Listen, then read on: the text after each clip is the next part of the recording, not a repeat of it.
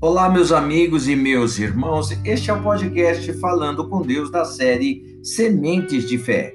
Hoje, 7 de agosto. Impossível agradar. Pois veio João Batista, não comendo pão, nem bebendo vinho, e dizeis: tem demônio. Veio o filho do homem, comendo e bebendo, e dizeis: eis aí um glutão e bebedor de vinho, amigo de publicanos e pecadores.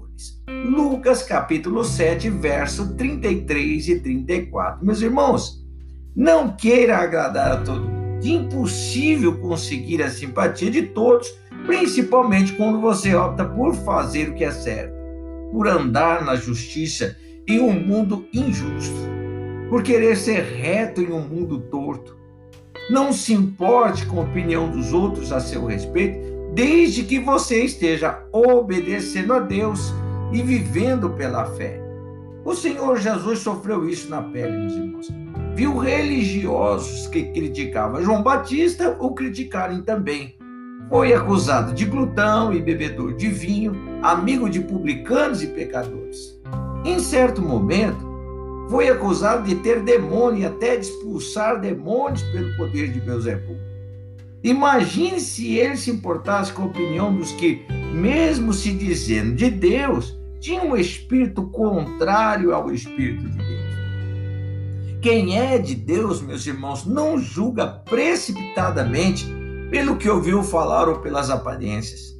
Quem é de Deus conhece a Deus. Quem conhece a Deus conhece aqueles que são de Deus. Se em você está a palavra de Deus, cedo ou tarde sua voz será ouvida por quem precisa, pois o sedento dará ouvido ao que Deus diz.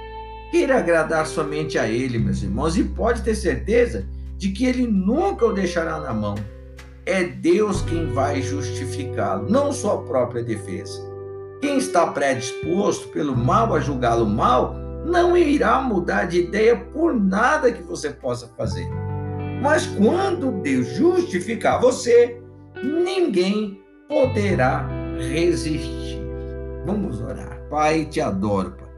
Como o Senhor é maravilhoso. E é realmente impossível agradar a todos. É impossível, meu Deus querido, agradar ao ser humano. É impossível, ó Deus glorioso, agradar, meu Deus, a carne, agradar a Deus glorioso àqueles que são possuídos pelo espírito das trevas, Pai.